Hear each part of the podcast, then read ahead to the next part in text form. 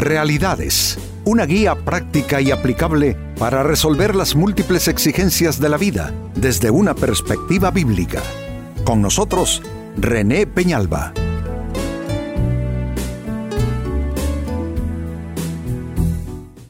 Amigos de Realidades, sean todos bienvenidos. Para esta ocasión nuestro tema, ganar sin palabras a alguien. Por lo general, queremos nosotros ah, superar los desacuerdos, queremos ah, eh, encontrar eh, que se normalicen las relaciones, que todo esté bien, que logremos eh, comprendernos, que logremos apoyarnos. Y en ese afán, que me parece es correcto, ah, pues intentamos ganarnos a las personas, pero muchas veces el error en que incurrimos es que queremos ganarnos a alguien a base de argumentos. Otros eh, lo hacen de manera más áspera, quieren ganarse a alguien a base de reclamos, a base de quejas. Y es así entonces amigos que empleamos toda una serie de, mecanismos y de esquemas que son completamente erróneos y que no resuelven diferencias, mucho menos ah, mejoran relaciones. Pero hoy traigo una propuesta, yo digo que interesante para ustedes y es ganar a alguien, pero hacerlo eh, sin palabras. Eso ya requiere cierta dosis de disciplina, requiere también eh, eh, cierta dosis de compromiso, es decir, compromiso con esa meta, no caer en la tentación de volver a lo mismo, volver a la carga, argumentos, eh, exigencias, reclamos, incluso amenazas. Ah, amigos, sin palabras, es, es toda una estrategia, es todo un modelo de cómo mejorar relaciones. Pues este es nuestro tema, ganarse sin palabras a alguien. En la primera carta de Pedro capítulo 3 verso 1 se menciona precisamente esta manera de ganarse a alguien. Dice así, Asimismo, vosotras mujeres, estad sujetas a vuestros maridos, de modo que si algunos de ellos son desobedientes a la palabra, note, eh, está graficando aquí la relación con alguien que ni siquiera honra a Dios y tampoco anda en sus caminos. Dice, si algunos de ellos son desobedientes a la palabra, puedan ser ganados sin palabra alguna por la conducta de sus mujeres. Y aunque el contexto es la relación de pareja, creo yo que esto abarcará eh, otras ah, formas o contextos de relación, porque me parece que aquí se está enmarcando en la palabra de Dios un principio universal y es cómo uno puede ganarse a otra persona sin mediar palabras, sin mediar argumentos, a base de actitud y de conducta. Es difícil, en principio, por lo menos así eh, seguro les parece a ustedes amigos, pero ya una vez que se entra en esa dinámica, cada vez resulta más fácil, cada vez resulta más llevadero. Creo que aquí lo único que un poquitito habrá que crucificar es el ego, es la eh, justicia propia, es la urgencia por esgrimir argumentos, por eh, lanzar culpas, pero ah, todo lo que ya no tiene que ver con el ego de cada persona, ya eso, una vez que el ego comienza a ser reeducado, eh, cada vez es más fácil hacer esto. Pues eh, con esta escritura de fondo, la pregunta definitivamente es obligada. ¿Y cómo es que eso puede suceder? ¿Cómo es que podemos lograr ganar sin palabras a alguien? Puede ser un cónyuge difícil, puede ser un hijo complicado o un padre y una madre muy complicados también. Puede tratarse de un jefe difícil en el trabajo o cualquier otra persona que está dentro de nuestro ámbito, digamos que, regular de relaciones. Eh, ¿Cómo puedes ganarte sin palabras a alguien? Atención a los consejos y a las pautas que vienen a continuación.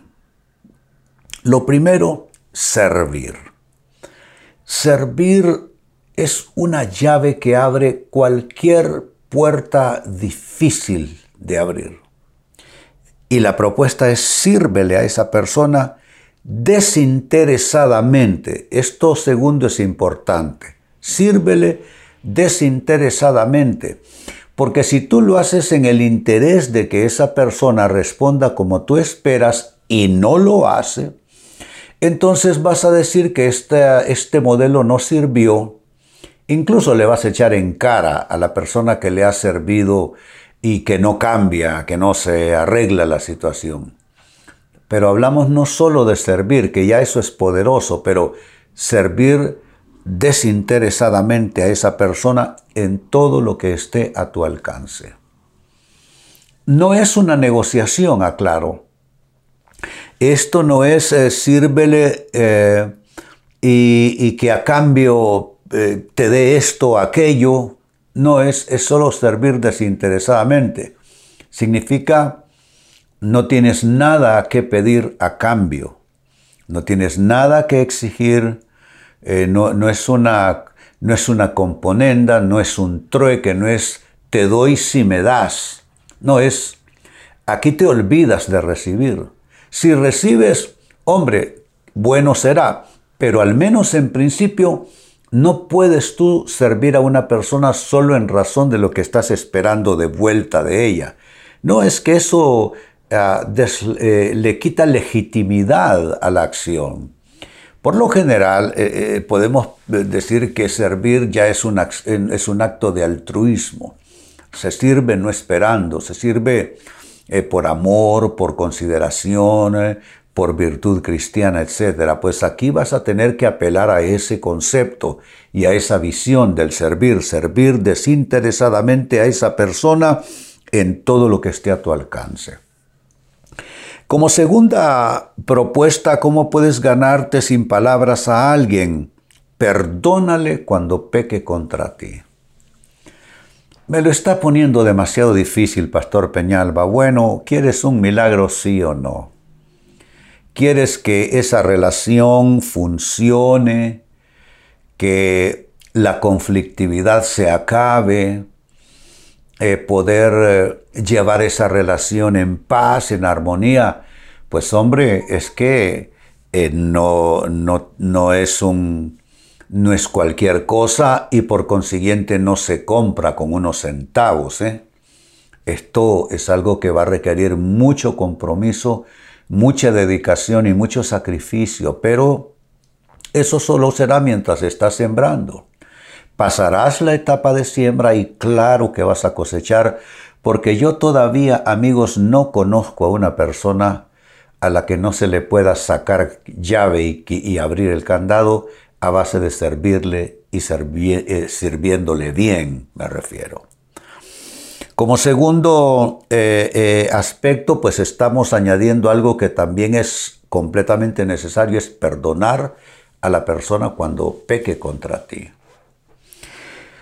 Lo, lo infortunado, diría yo, del pecado humano, amigos, es que no solo pecamos contra nosotros mismos, pero también en nuestro pecado alcanzamos en su impacto a los demás.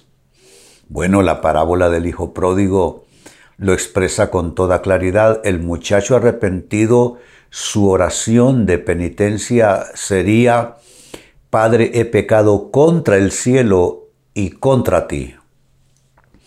Entonces ah, eh, es evidente que cuando una persona está caminando en desobediencia de la voluntad de Dios, en sentido contrario a la palabra de Dios, es obvio entonces que esa persona va a alcanzar en efectos negativos con su pecado a los que tiene alrededor.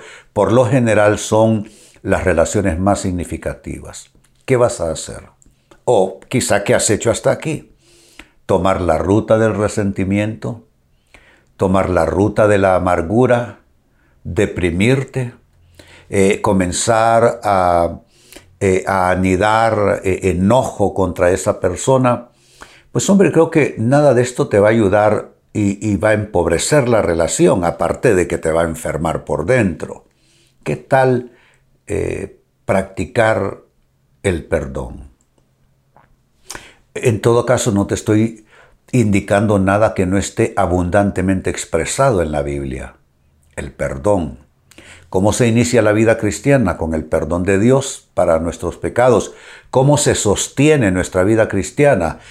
Si pecamos, si confesamos nuestros pecados a Él, Él es fiel para perdonar nuestros pecados y limpiarnos de toda maldad. ¿Y cómo es que se sostienen las relaciones según la Biblia? A base del perdón y la reconciliación. Entonces, eh, no te estoy, básicamente no te estoy indicando algo que no esté claramente indicado también en la Biblia. Perdonar a esa persona que ha pecado en contra tuya.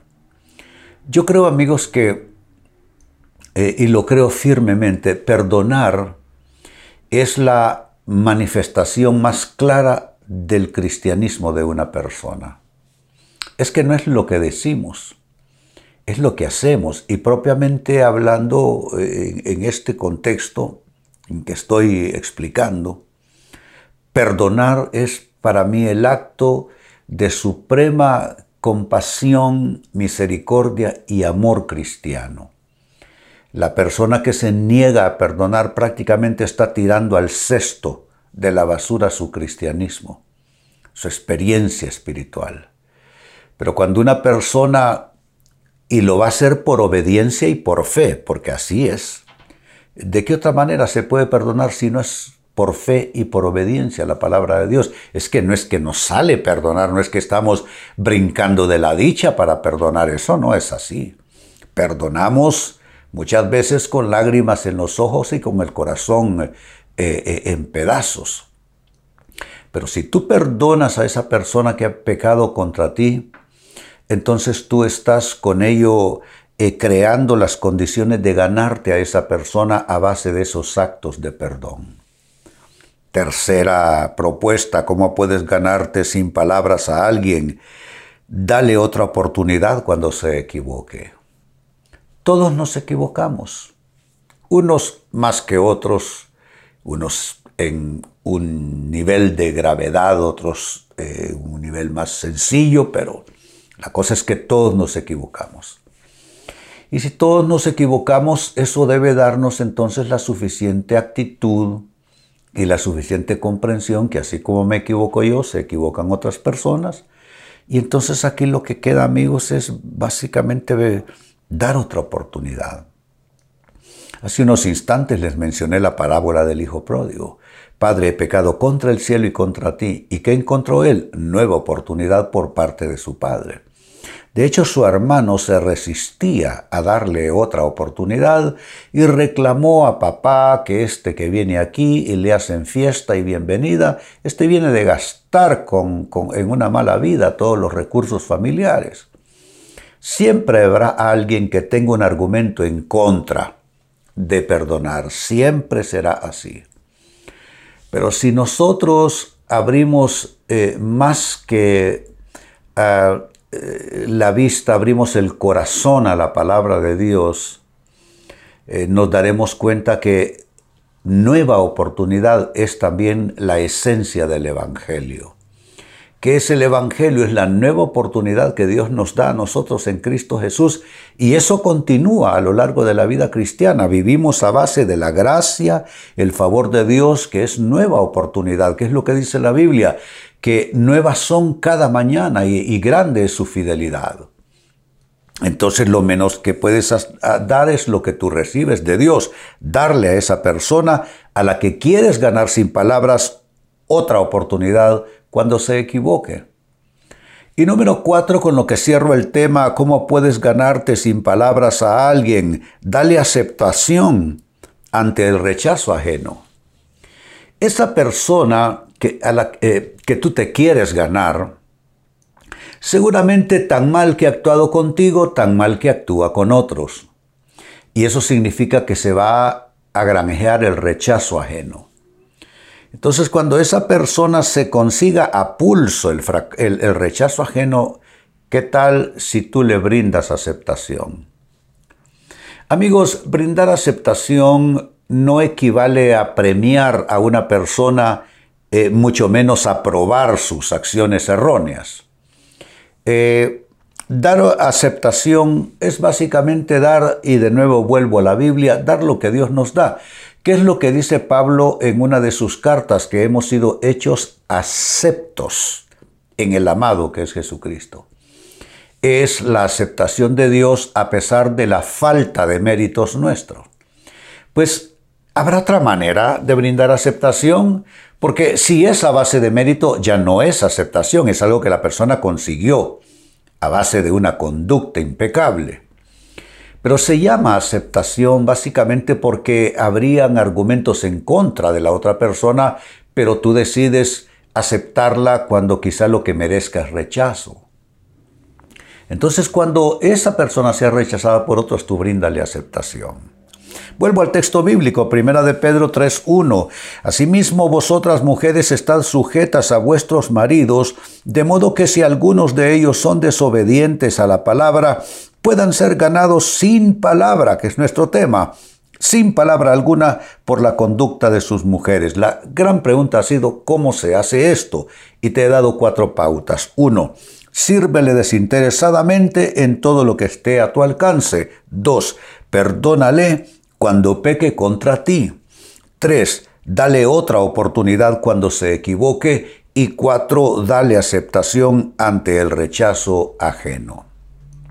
Amigos, con esto cierro el tema, de igual manera me despido y les recuerdo que nuestro enfoque de hoy ha sido titulado Ganarse sin palabras a alguien.